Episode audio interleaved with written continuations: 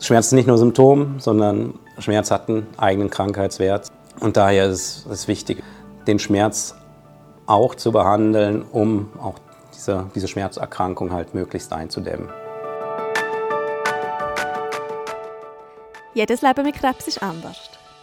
Und trotzdem haben sie vieles gemeinsam. Angst, Liebe, Schmerz und Hoffnung. Es gibt nicht die eine Antwort für alle. Aber vielleicht findest du in diesem Podcast eine für dich. Ich bin Nadine und ich bin Sandra. Und das ist der Podcast Leben mit Krebs. Wir sind zurück mit der neuen Staffel. Das Mal geht es um das Thema Schmerz. Wir reden über Tumor- und Metastasenschmerzen, diskutieren mit Experten verschiedene Behandlungsmöglichkeiten und befragen Patientinnen nach ihren Erfahrungen. Für den Anfang reisen wir auf Luzern ans Luzerner Kantonsspital. Dort treffen wir auf den Schmerzspezialist Joachim Diaz. Mein Name ist Joachim Diaz, ich bin ähm, Oberarzt hier auf der Schmerztherapie. Wir sind Teil von der Klinik von der Anästhesie.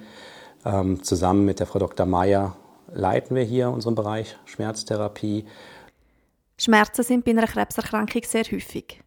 Bis zu zwei Drittel von allen Betroffenen leiden im Laufe der Erkrankung unter Schmerzen. Ob und wie Schmerzen auftreten, ist abhängig vom Ort vom Tumor oder von der Metastase. Wenn Krebs jetzt Metastasen macht, die in den Knochen, sich in Knochen absiedeln, das ist häufig ein, ein Grund, warum es Schmerzen gibt. Wenn der Krebs in der Nähe von wie gesagt, Nervenstrukturen ist, auch zum Beispiel vom Knochen ähm, ausgehend in die, in die sogenannten Neuroforamina einwächst oder in den sogenannten Nervenplexus, dann ist das meist schmerzhaft. Wenn Krebs irgendwo in, einer, ähm, in einem Kompartiment wächst, was, was sich nicht ausdehnen kann, in einer Kapsel von der Leber oder ähm, im, im Pankreas, dann, dann ist es auch meistens mit, mit, mit Rechtsschmerzen verbunden. Neben den Schmerzen, die durch einen Tumor oder durch Metastase ausgelöst werden, gibt es auch noch Schmerzen, die durch Behandlungen verursacht werden. Jetzt zum Beispiel durch Chemotherapien auch ausgelöste Schmerzen, die durch die ja mehr oder minder aggressiven Medikamente auch zum Beispiel durch einen, einen Nervenschaden verursacht werden. Das ist dann meistens ein nicht lokalisierter Schmerz, sondern er ist dann, dann oft am, am ganzen Körper oder an, an größeren Teilen vom Körper. Die Schmerzen können sich dabei sehr unterschiedlich anfühlen. Ähm, es kommt ein bisschen auf die Lokalisation an. Wenn der Tumor oder die Metastase verdrängt ist, dann sind das sicherlich ähnliche Schmerzen, so drückende Schmerzen, die, die einfach konstant sind. Wenn Schmerzen jetzt durch Nervenverdrängung oder Nerveninfiltration ähm, entstehen, dann sind es eher diese neuropathischen Schmerzen, also brennende Schmerzen, einschießende Schmerzen, meist kaum beeinflussbar durch irgendwelche ähm, Gesten oder ähnliches. Wie jemand Schmerz empfindet, ist von Person zu Person unterschiedlich und nicht immer einfach zu erfassen. Schmerzen sind ja was sehr Individuelles. Es ist letztendlich ein Gefühl und ähm, es gibt keine objektive Möglichkeit, um Schmerz zu messen. Wir behelfen uns mit Skalen von 0 bis 10. Jeder weiß aber eigentlich, dass es ist eigentlich eine insuffiziente Art, um Schmerzen wirklich zu messen oder Schmerzen wirklich auszudrücken. Schmerz ähm, ist nicht einfach nur eine Zahl und man kann nicht einfach nur sagen, ja, der Schmerz ist halt bei drei, dann muss man es halt aushalten, drei ist gut, sondern es ist so was sehr Individuelles. Eine drei, die jetzt Sie sagen, ist nicht unbedingt die drei, die ich sage und schon gar nicht eine drei, die ein chronischer Schmerzpatient sagt. Und ähm, das, das, der Kontext da drumherum und was der Schmerz letztendlich auslöst, ist mindestens nochmal genauso wichtig. Damit man Schmerzen ungefähr einordnen kann, kann es schon helfen, einmal eine Zahl zwischen 1 und 10 festzusetzen. Das kann auch den Ärztinnen am Anfang der Behandlung helfen. Für Joachim Diaz ist aber etwas anderes viel entscheidender. Im wahren Leben ist ja letztendlich ähm, viel wichtiger zu sagen, das ist ein Schmerz, der, der mich beeinträchtigt und der einen Einschnitt im, in meinem Leben irgendwie darstellt. Und letztendlich ist das auch so ein bisschen die Schwelle, die, die jeder für sich selbst natürlich auch festlegt, und, um zu sagen, das ist ein Schmerz, der ist, ist gut aushaltbar und ab, ab der bestimmten Schwelle oder ab der Konstellation ist es nicht mehr gut.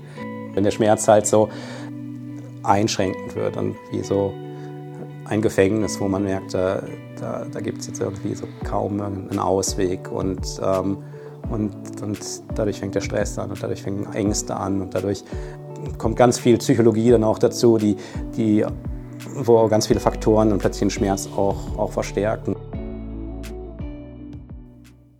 Man sollte darum Schmerzen nicht verschwiegen und einfach aushalten. Sie müssen behandelt werden.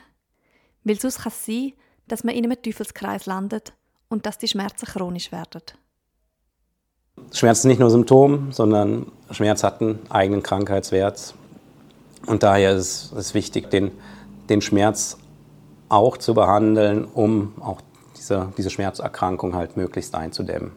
Und alles, was mit dem, mit dem Schmerz verbunden ist, Einschränkungen im Berufsleben, im Privatleben, stellen Einschränkungen dar, die im Kontext von Krebs eigentlich ja meistens noch, noch schlimmer sind, wenn man wegen dem Schmerz an, an gewissen sozialen Ereignissen nicht mehr teilnehmen kann und ähnliches, wo man irgendwo sagt, das sind, sind jetzt so Ereignisse, die, die einem wirklich wichtig sind, weil die ähm, vielleicht in der Anzahl dann auch, auch irgendwo gezählt sind, wo man sich das bewusst wird im, im Leben. Dann.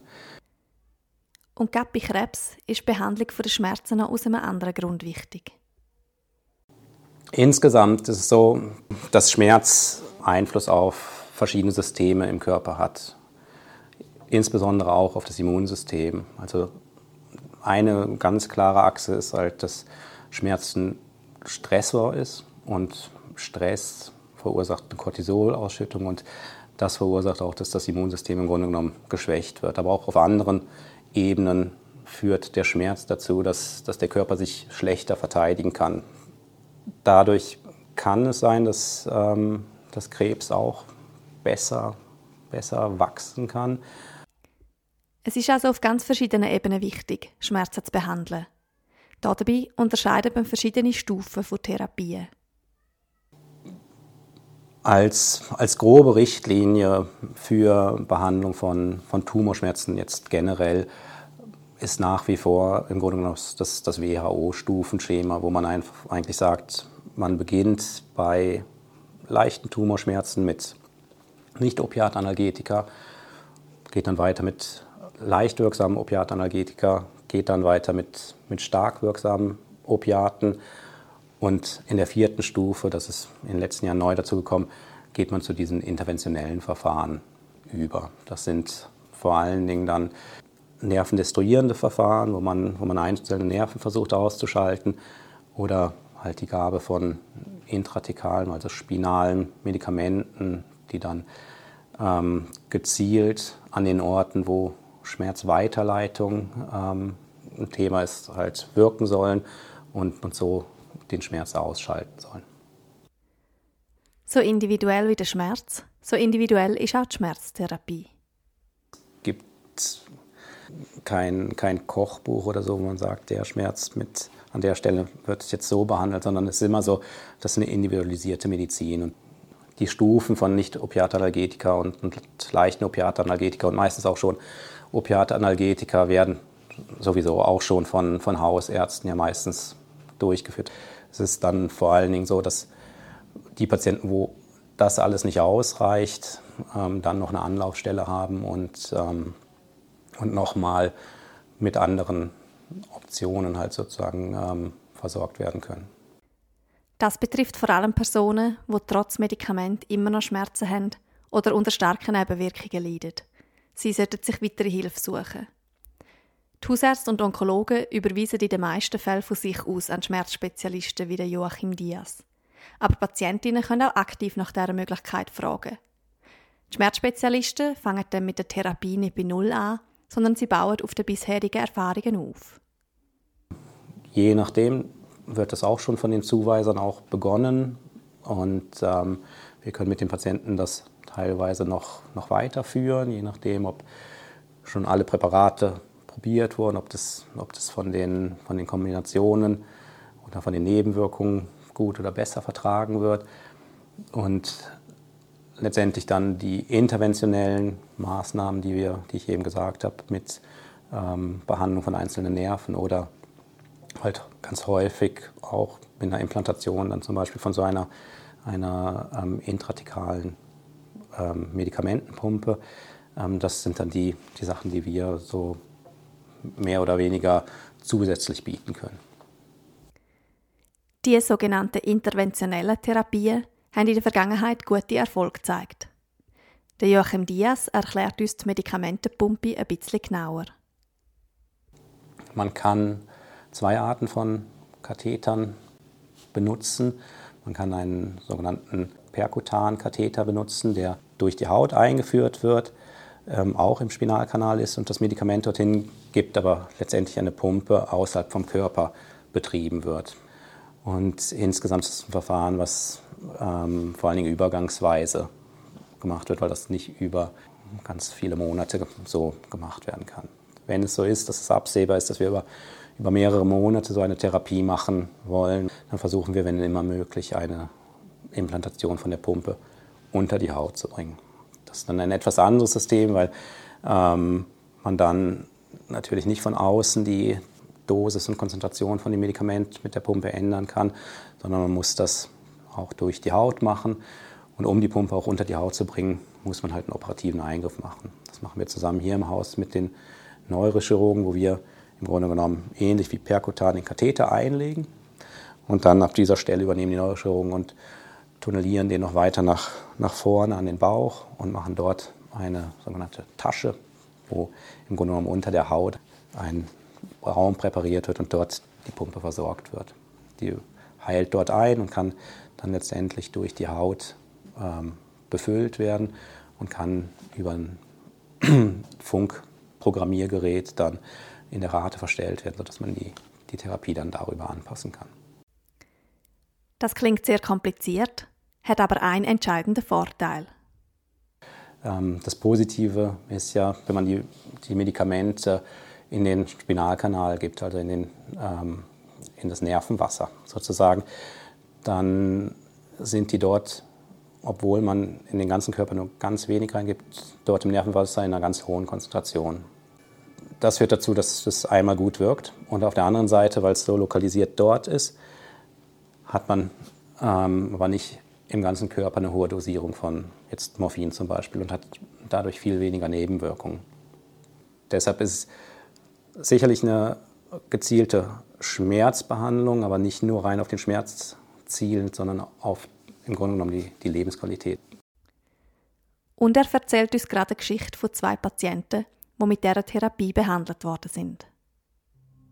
Im Moment haben wir ähm, zwei Patienten, die eigentlich so mit ähm, ja, nicht behandelbarem Tumor leiden, eigentlich ähm, hier in der Klinik waren und, und wirklich sehr, sehr leidend waren und wir eigentlich ähm, gar nicht viel Hoffnung hatten, dass wir die über längere Zeit betreuen dürfen.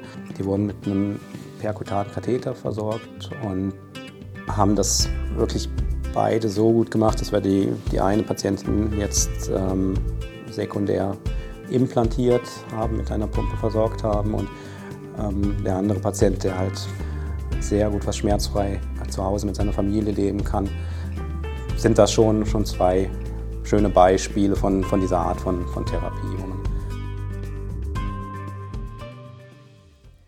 Neben den interventionellen Verfahren gibt es auch noch die multimodale Schmerztherapie. Sie kommt zum Einsatz, wenn der Schmerz schon chronisch geworden ist. Das sind schon zum Teil sehr herausfordernde Situationen, wo ähm, manchmal auch der Krebs behandelt wird, die Chemotherapie gut gelaufen ist und dann ist so im Austausch zu, zu der Krebserkrankung dann so eine, eine Schmerzerkrankung entstanden, was sicherlich für die, für die Lebenszeitperspektive deutlich besser ist, aber auch meistens noch, ein, noch einen sehr hohen Leidensdruck dann für die Patienten bedeutet. Und werden dann letztendlich außer der, der pharmakologischen Schmerztherapie dann doch wieder mehr die, die sogenannte multimodale Schmerztherapie, wo man versucht, so verschiedene ähm, Disziplinen, verschiedene Optionen von, von Schmerztherapie zu kombinieren, um, um irgendwo eine gute, ein gutes Outcome dann zu, zu ermöglichen. In dieser Therapie werden dann nicht nur die körperlichen Ursachen behandelt, sondern es kommen auch Psychologie, Bewegungstherapie oder Entspannungsverfahren zum Einsatz. Patienten werden aktiv mit einbezogen und können so auch selber einen Beitrag zur Schmerzlinderung leisten. Dazu hat Joachim Diaz auch noch einen Ratschlag. Ähm, das andere, was ich Patienten versuche immer mitzugeben, ist, dass man kann versuchen, mit, mit, mit anderen positiven Dingen versuchen, die, wie dem Schmerzen etwas entgegenzusetzen und dadurch dann auch wie, wie sich so ein bisschen von der Kontrolle vom Schmerz zu, zu befreien. Und wenn man es schafft, zum Beispiel in seinem eigenen Umfeld zu bleiben, dann ist das meistens so ein etwas Positives, wo Möglichkeiten dann auch plötzlich entstehen, mit, mit Schmerzen umzugehen, weil man dort hat, äh, andere Möglichkeiten hat, um, um sich abzulenken, um, ja, um, um Sachen vielleicht auch dann doch wie zu genießen und dann, dann kann man schon wieder den Schmerz auch wieder vielleicht etwas besser verarbeiten. Es gibt also viele Möglichkeiten, Schmerzen zu behandeln. Aber der Joachim Diaz sagt, dass seine Arbeit auch Grenzen hat. Wir hatten jetzt gerade einen Patienten, den wir auch bis vor, bis ähm, eigentlich bis in seinen letzten Stunden begleitet haben, da, ähm, der einfach super jung war. Und das ist, ist einfach auch nochmal noch mal, ähm, belastend. Das ist für das ganze Team belastend und für die Einzelnen, die da, da sehr involviert sind, ist es, ist es noch belastender. Und ähm, es ist schon sehr, sehr schön, wenn man, wenn man irgendwo sagt, mit, mit meinen Handlungen konnte ich ein bisschen was verändern und ich konnte das, das Leiden etwas, ähm, etwas stillen. Aber es ist natürlich trotzdem etwas, wo man selbst auch so ein bisschen wie, wie, wie schlucken muss und, und irgendwo auch sieht, es gibt, es gibt überall Grenzen. Und die sind ja, manchmal leichter und manchmal schwerer zu akzeptieren.